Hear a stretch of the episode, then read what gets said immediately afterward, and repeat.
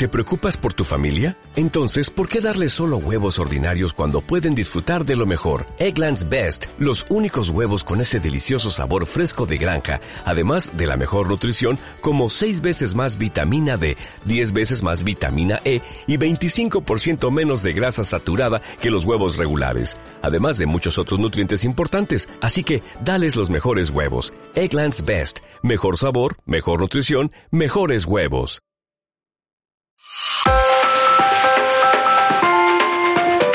En mediodía, El espejo. Cope, estar informado.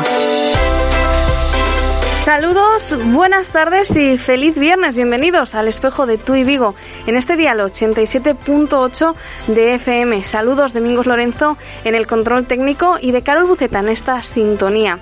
Saludos también para nuestro colaborador Ángel Carnicero. Muy buenas tardes.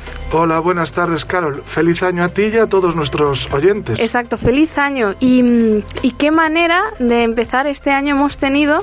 A mí me gustaría comenzar haciendo un poquito un repaso de estas últimas semanas, porque hemos estado fuera prácticamente un mes.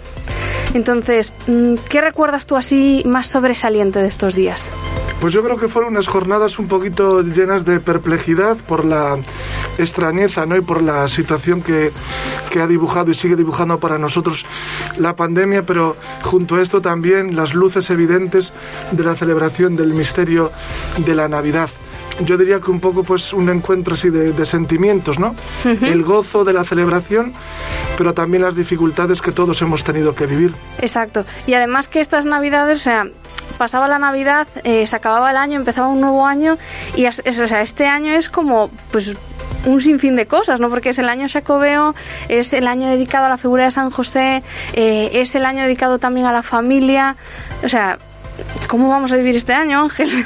Pues yo creo que son, Carol, como grandes citas eclesiales que no deben verse eclipsadas por nada, porque estoy convencido que serán momentos para, para recrear también la, la esperanza, ¿no? Y lo necesitamos. Yo creo que la figura de San José es entrañable como el gran compañero de camino para este año, también la figura imponente ¿no? y tan cercana a nosotros del apóstol Santiago y la familia, que es la referencia, ¿no? Lo ha sido en estas Navidades, Sí.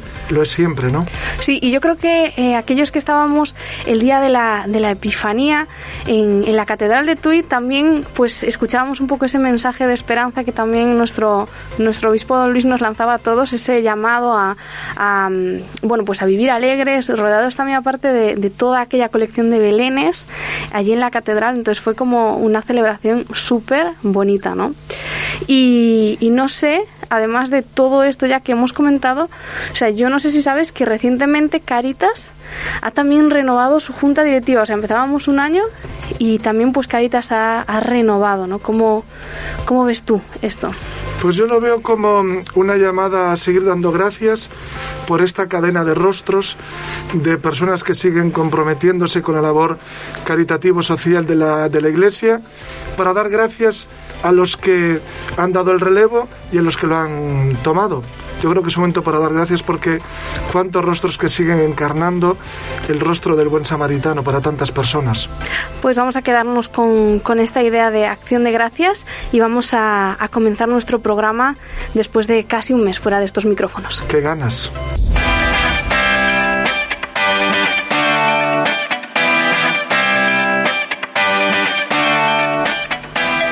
Más Cultura es nuestra sección más revolucionaria, con la que aprender a cambiar nuestra mirada, la forma en la que vemos aquello que nos rodea. Hoy con nosotros está David Álvarez para hacernos una recomendación cinematográfica. Buenas tardes, David.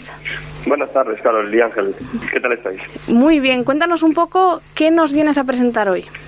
Pues verás, hoy me voy a ir un poco atrás en el tiempo y os voy a ofrecer eh, la película de La Misión, una película del eh, 1986, pero que eh, no ha perdido frescura en todos estos años. Seguro que al escuchar el título ya estáis escuchando en la cabeza el- esa banda sonora fantástica de Ennio Morricone, ahí a- al padre Gabriel con, los indios guaraníes tocando el, el oboe, ¿no? Es, es esa, esa melodía que hoy por hoy sigue, sigue resonando. Sí, y una película, por lo que yo tengo entendido, que, que cuenta con un elenco bastante también eh, de referencia, ¿no? Porque está eh, Robert De Niro en el... Jeremy Irons, Robert De Niro, Liam Neeson, o sea, son tres personajes que, que hacen que la película, sin ningún artificio, tenga una carga y una drama eh, fantástica.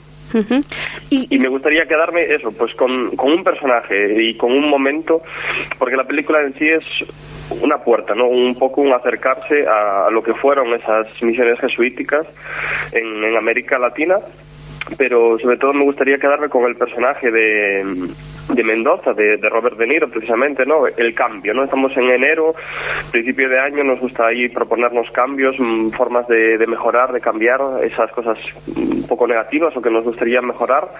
Pues precisamente este personaje es, el ejemplo de cambio, ¿no? Pasa, de ser un cazador de esclavos a ser un jesuita, un novicio jesuita, ¿no? Y, y en todo el proceso, eh, durante toda la película se ve ese proceso, ¿no? De, de ser capaz de ir cargando con, con esa culpa, esa carga, y llegar un momento en el de decir, no, pues acepto el perdón, ¿no? Me, eh, soy capaz y soy consciente de que puedo aceptar el perdón de todo después de hacer este proceso de, penitencia. y, creo que nos puede ayudar primero a, que nadie eh, está marcado para siempre, sino que todos podemos cambiar, no hay, como dice la frase esa, no dice no hay un santo sin pasado ni un pecador sin futuro, ¿no? Pues yo creo que también puede ser un ejemplo de, que nuestra vida no está marcada ya y predestinada para siempre y que llegará un momento en el que nosotros mismos podamos sentir y recibir el perdón, primero de Dios y después de, de a quien nosotros podamos haber hecho algo mal y haberle, haberle fallado. David, pues eh, me parece que hoy has traído una recomendación que viene muy muy al día, muy muy actual. O sea, aunque la película pues sea del siglo pasado, creo que nos puede ayudar también mucho a reflexionar sobre la situación que estamos viviendo y también eh, nos puede dar algunas claves para afrontar este eh, nuevo año. Así que muchísimas muchísimas gracias, David, por recomendarnos la misión. Muchas gracias.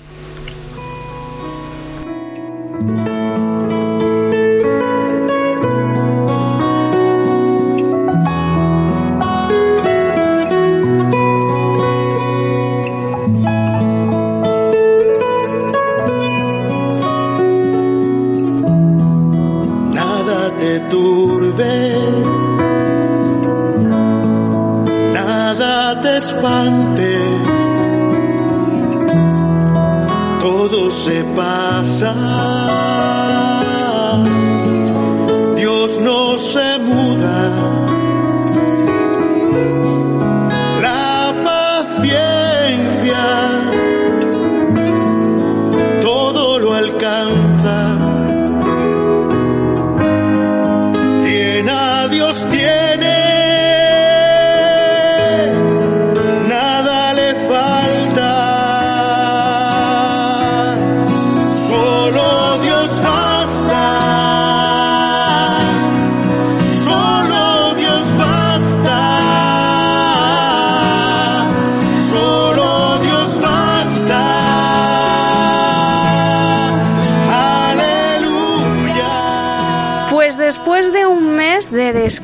después de estas semanas de navidades, de, ajetreos, de, mm, bueno, de cenas y comidas también un poco limitadas, volvemos aquí a la carga. Y a mí, Ángel, mm, me gustaría confesarte una cosa. La entrevista de hoy, el tema que vamos a abordar hoy, em, me resulta em, no complejo, pero sí desconocido. O sea, porque vamos a hablar un poco de la historia de la Iglesia, ¿verdad? A mí me parece interesantísimo el tema y muy interesante también el autor. Entonces yo creo que hoy es un, uno de esos días en los que nos vamos a encontrar con una temática 10 y con un entrevistado 10. Pues sí, eh, un entrevistado que, si no me equivoco, ya está al otro lado de la línea telefónica. Buenas tardes, Luis. Así es. Muy buenas tardes, Carolina y Ángel. Buenas Encantado de estar con vos. Pues igualmente, nosotros estamos encantados de estar contigo y hoy mm, vienes a presentarnos, vienes a hablarnos un poco de ese libro que has publicado. ¿No? Pues eso parece, sí. parece que está empezando a despertar interés esa investigación y bueno, pues yo encantado de, de colaborar pues para simplemente eso, pues para que se vayan conocendo as cousas, este aportar o grano de arena ao saber universal que nos vai enriquecendo a todos. Entonces, pois sin algo pode ser útil, encantado. Yo creo que lo que primero deberíamos hacer era dar como un pequeño dato a nuestros oyentes y decirles que el mes de julio del año 2020 un sacerdote de nuestra diócesis, Luis, acabamos de escuchar, regresaba a nuestra diócesis después de una travesía muy especial. Y en su mochila o en su maleta traía una nueva licenciatura licenciado en Historia de la Iglesia y además un precioso estudio que ahora ha visto la luz en forma de libro. Luis, es precisamente de esto de lo que queremos hablar contigo, porque este libro es fruto de tu investigación para la obtención de la eh, tesina de licenciatura, ¿verdad? Correcto, así es. Sí, despois, bueno, o, o transformalo en libro, pois, mm, en fin, sempre a veces se modifica algunha cousa, o título se pon algo máis chamativo, pero basicamente, basicamente, sí, é a investigación que tuven que defender como, digamos, traballo de final de carreira, é dicir, de licenciatura, sí. E, e eh, a mí me, surge la duda, ¿no? De cómo, es decir, tú presentas tu, tu, trabajo de fin de grado, que hacer un trabajo de fin de grado es algo bastante complejo, y después decides publicar un libro con ese trabajo de fin de grado. O sea, ¿por qué? Sí, Pois porque, bueno, me pareceu modestamente, pero realísticamente, un tema moi interesante para divulgar.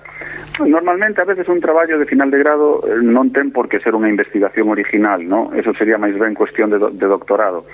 Pero a verdad é que me metín en un tema e cheguei a unhas conclusións que a mí mismo me sorprenderon porque todos temos unha idea determinada de Cristóbal Colón que suele ser bastante reducida e simplista. E entonces, isto que eu fui investigando e descubrindo eu mismo, que non conocía, eu mismo me sorprendía, chegou un punto que dixen, caramba, me parece me parece xusto e necesario divulgar isto, divulgar isto pues para que, bueno, pues para que se conozca e se contraste. Entonces, digamos que no meu estudio non estaba pensado eh, publicar, pero unha vez feito estudio, pois eh, tanto que pensei eu como algunha xente que me dixo, pois efectivamente pode ser interesante publicalo. E en eso estamos. Eh, Luis, voy a lanzarte un... No, no es un desafío, porque el desafío realmente lo asumiste y ya lo, y lo has resuelto bien. Te lo había dicho en privado, pero ahora te lo digo así en público. El subtítulo es realmente provocador.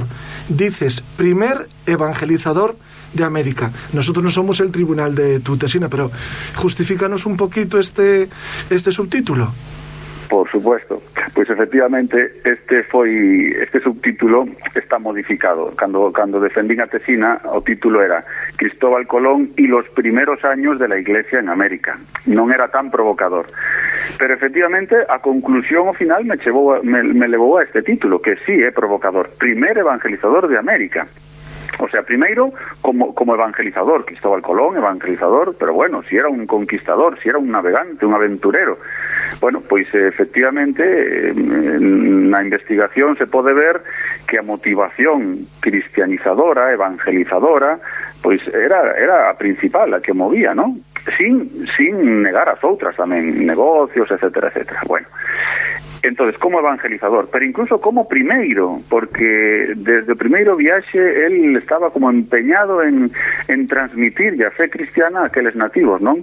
Servíndose de intérpretes, de gestos, de, en fin, con toda a limitación comunicativa que tiña. Pero sí, sí, él estaba empeñado en evangelizar na maneira en que o entendían daquela, claro. entonces eu creo que o título, inda que un pouco provocativo, eh, creo que fai justicia o que parece, o que parece que foron os feitos. Como te encontraste tú con, con esta figura? Eh, ¿Ya fue en Roma o digamos que es un encuentro de, ya de hace más tiempo, de más largo recorrido? Que va, pois foi unha cousa curiosa. No primeiro, en Roma estuve en tres anos. Entonces, o regreso do primeiro ano, decir, no primeiro verano que estou aquí, alguén me uns conocí, bueno, non os conocía, unhas personas se acercan a min porque estaba en Roma para pedirme eh, un favor de investigación sobre Cristóbal Colón. E eu, a verdade é que non tiña interese especial hasta ese momento nese personaje. E, a, e o tema era sobre o Cristóbal Colón supostamente o, o de origen gallego. Bueno, eu non me metín en esos berenjenales. Pero, empezando a ler cousas sobre o personaje, me chamou moito a atención a súa dimensión religiosa. E fun vendo que era unha dimensión moi pouco estudiada. entonces de aí empezou o interés. E dixo, ui, vou, vou me meter a fondo con esta investigación porque me parece moi interesante. E así cheguei a ese personaje, pero decir, fai, fai pouco máis de dous anos que, que empecé a profundizar en este personaje. Y en, esto que nos cuentas, empezaste a profundizar en él, descubriste esa vertiente cristiana que él tenía, lo nombras el primer evangelizador y yo me pregunto, ¿cuáles son esas características, esas claves que tiene Colón como evangelizador? Bien, pues una buena pregunta. O primero, a motivación. É dicir, por que el se mete a facer semejante viaxe e por que se empeña tanto en que se aprobe ese viaxe? Eh, tradicionalmente se di, pois, polo comercio, co, co extremo oriente, a través, de, a través do océano. Sí. sí, pero se ve que a súa motivación principal non era o comercio, sino era contactar con aqueles antigos señores de Oriente para estender a fe católica con eles e despois, aliándose con eles, combatir o, o Islam, digamos, do Imperio Otomano hacia Terra Santa. É dicir, na súa motivación estaba expandir a fe cristiana hacia Oriente e hacia Occidente. Despois tamén na organización, é dicir, el se mete a fondo na organización eclesiástica, da, da evangelización. Se, se discute co religiosos sobre bautismos, sobre confesións, etc. A veces con máis razón, a veces, en fin, con, pode ser discutible. Pero se mete no proceso de organización para seleccionar os misioneiros, etc. E despois tamén na ejecución. É dicir, el mismo tamén se preocupa por eh, facer entender os, os indios pois a mensaxe cristiana, non? O sea que, sí, evangelizador, en, tanto na motivación como na ejecución, como na preparación, ¿no? Y yo entiendo que también esas, esas características que, que muestra Cristóbal Colón están muy eh, vinculadas con, con su periodo histórico, es decir, con la época que a él le toca vivir. Y digo eh, yo, aun con tanta diferencia, o sea, con tantos años eh, que han pasado desde Cristóbal Colón hasta nuestros días, ¿es posible que él sea un referente evangelizador para nosotros? Bueno, efectivamente, de hecho es unha das claves ¿no? de todo estudio histórico, que hai que contextualizar. Claro, falamos de evangelización en aquel contexto, que era un contexto pois no que a conquista, é dicir, evangelización e conquista iban un pouco da man, ¿no?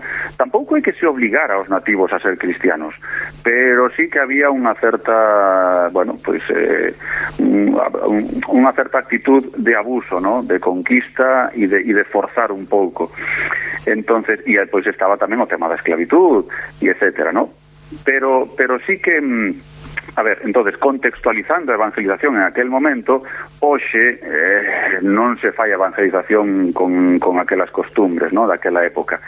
Sin embargo, eh, sí que hai algunhas cousas mm, digamos no empeño evangelizador de Colón que traspasaban aquela época e que se acercan casi máis a nosa época actual.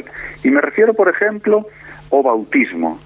Es decir, en aquel momento estaban empeñados en bautizar para adiante, porque pensaban que así tamén salvaban as almas, ¿no? Dos indios, bautizar para adiante, masivamente, rápidamente.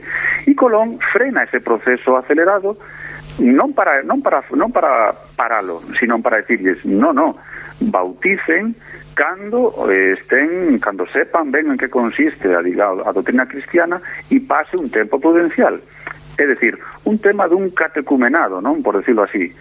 Cousa que despois seguiron facendo bautismos masivos para adiante. Pero bueno, hasta que se foi... É dicir, que sí que hai, hai rasgos de evangelización moi contextualizados daquela época que hoxe están superados, pero hai tamén rasgos interesantes que, que acercan á actualidad, non? Luis, la pregunta del millón. ¿Dónde Uy. podemos hacernos con tu libro? ¿Dónde podemos comprarlo? Bueno, pois está disponible a venta en internet. Si un, si un teclea no buscador Cristóbal Colón evangelizador Con esas tres palabras xa salen distintos lugares Donde se pode comprar o libro por internet. Pero tamén en algunhas librerías eh, decir, O libro está disponible en todos os formatos. Si non me equivoco, tamén está en formato digital Pero aí non estou seguro si xa saleu ou aínda non saleu Pero vai salir entonces por internet, non vou facer publicidade en ninguna casa, pero se pode comprar por internet en diversas nas grandes plataformas e, e en outras, pero tamén se pode comprar en librerías e se pode pedir na librería, cousa pois que bueno, casi recomendamos, non? Para favorecer o comercio, os comercios locales, os comercios pequenos, calquera se pode acercar á librería e decirlle, por favor, me podría pedir este libro? E eles o poden pedir e conseguilo sin problema. Pues Luis, eh, muchísimas gracias. Estamos tocando eh, físicamente eh, tu libro. Seguro que Vaya. sí, sí, sí. Seguro que el que el protagonista de tu investigación, al que tú presentas como un apasionado evangelizador, estará muy orgulloso también de ti, en quien todos encontramos a un gran historiador y a un gran pastor y creyente. Muchísimas gracias por atendernos y felicidades de verdad por este trabajo del que todos nos sentimos tan orgullosos porque si es tuyo, sentimos que también es un poco nuestro. Pois sí, non hai duda que isto é unha tarea tamén un, un traballa sobre hombros de gigantes tamén e sobre moitos eh, compañeiros e amigos que apoyan e sosteñen. Así que moitas gracias a vos e encantado. Hasta outra. Hasta otra y no dejes de investigar. Ah, vale, vale. Chao.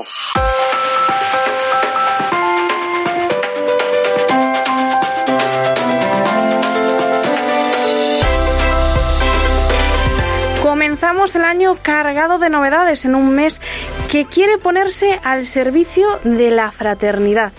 Sí, por eso en este mes de enero el Papa Francisco, a través de la Red Mundial de Oración, nos convoca a rezar por un mundo más fraterno. Y ya están disponibles en la intranet diocesana los formularios para realizar la estadística parroquial que será enviada a la Conferencia Episcopal Española. Los sacerdotes deben enviarlos debidamente cumplimentados antes del 31 de enero mediante correo postal a la Cancillería Secretaría Doctor Corval 90 en Vigo o bien al correo electrónico canciller arroba diocesetuivigo.org. La Delegación de Pastoral Familiar ha publicado las nuevas fechas de los cursillos prematrimoniales que serán impartidos en modalidad presencial y online. Los cursos presenciales comenzarán a partir del mes de febrero. Toda la información puede consultarse en la web www.diocesetuivigo.org. Este domingo se celebra la Jornada de la Infancia Misionera bajo el lema Con Jesús a Nazaret somos familia. Escuchamos ahora a Gonzalo Otero, delegado de misiones de nuestra diócesis. Con Jesús a Nazaret somos familia. Es el lema de la Jornada de la Infancia Misionera que celebraremos en todo el mundo este domingo 17 de enero. Todos nuestros niños son llamados a ser protagonistas de esta jornada, ser misioneros, solidarios, ayudando a quien más lo necesita, especialmente a todos los niños. Esa es la razón de la infancia misionera. Los niños ayudan a los niños con sus oraciones y también con su ayuda económica. Entre todos apoyemos esta jornada de la infancia misionera, colaborando con los proyectos que nuestros misioneros están llevando a cabo en los lugares y territorios de misión, en aquellos lugares más empobrecidos, especialmente en sus obras de pastoral, de educación, en sus obras sanitarias, con los más pequeños de nuestros pueblos, ayudando a tantos niños y niñas del mundo que lo necesitan en estos momentos. Gracias a todos y entre todos somos misioneros y solidarios con quien más lo necesita. Somos una gran familia. Los materiales para catequistas, profesores y familias están también disponibles en la web www.diocesetuivigo.org. Recordamos además que la colecta de este domingo estará destinada a la infancia misionera. El próximo lunes comienza la Semana de Oración por la Unidad de los Cristianos. Y por eso en la diócesis se celebrará un acto ecuménico el próximo jueves 21 a las ocho y media de la tarde en la iglesia de los capuchinos María, Madre del Buen Pastor, situada en la calle Vázquez Varela. Hasta aquí este programa del espejo de Tu y Vigo. Para cualquier sugerencia o comentario pueden escribirnos al correo electrónico espejo. Agradecemos la presencia hoy en estos micrófonos de David Álvarez y de Luis Pos en este dial de Cope Vigo. Les recordamos que pueden conocer un poquito más sobre la historia de la Iglesia con el libro de Luis, al que hoy hemos entrevistado, Cristóbal Colón, primer evangelizador de América. Nosotros nos despedimos con esta canción, De Ricardo Montaner, en colaboración con otros artistas. Cuídense y déjense cuidar por Dios, que es capaz de sostenernos en medio de la tiniebla. Tengan una muy feliz semana y hasta el próximo viernes.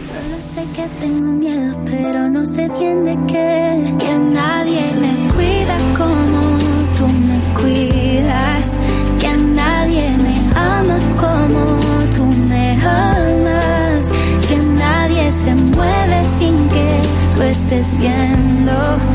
Que nadie se salva si no está en tu reino. Amén.